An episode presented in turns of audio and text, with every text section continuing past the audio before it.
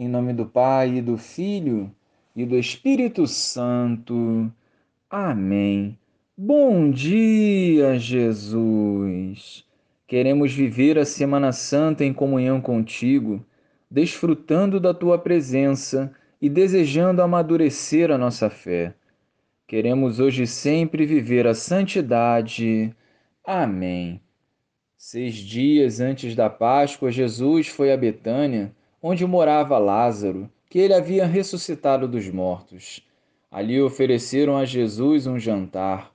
Marta servia, e Lázaro era um dos que estavam à mesa com ele.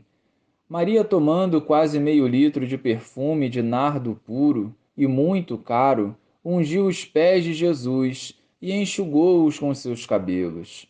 A casa inteira ficou cheia do perfume do bálsamo. Então falou Judas Iscariotes, um dos seus discípulos, aquele que o havia de entregar. Por que não se vendeu este perfume por trezentas moedas de prata para dá-las aos pobres?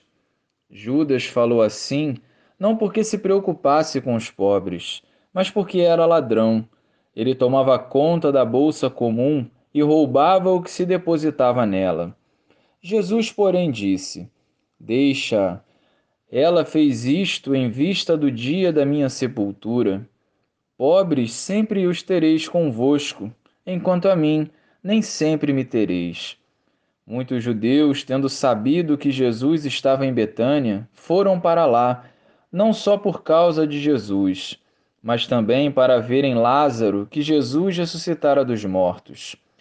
Então os sumos sacerdotes decidiram matar também Lázaro porque por causa dele muitos deixavam os judeus e acreditavam em Jesus.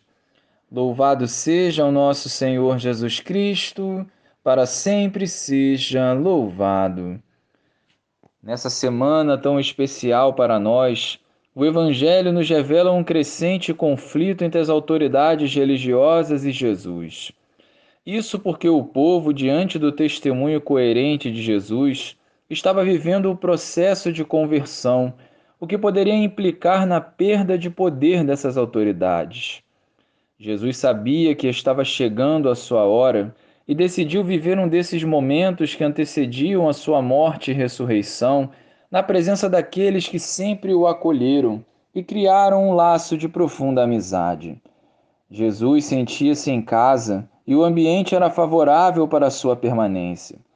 Logo, isso deve nos despertar para uma outra realidade. A nossa casa e o nosso coração têm acolhido bem Jesus? Temos, como Maria, ofertado o nosso melhor para o nosso Senhor? Jesus permanece onde é acolhido. Ele jamais será intransigente. Ainda estamos em tempo de nos convertermos e vivermos em comunhão com Jesus, exalando o perfume da santidade que transborda de amor e misericórdia. Glória ao Pai, ao Filho e ao Espírito Santo, como era no princípio, agora e sempre. Amém.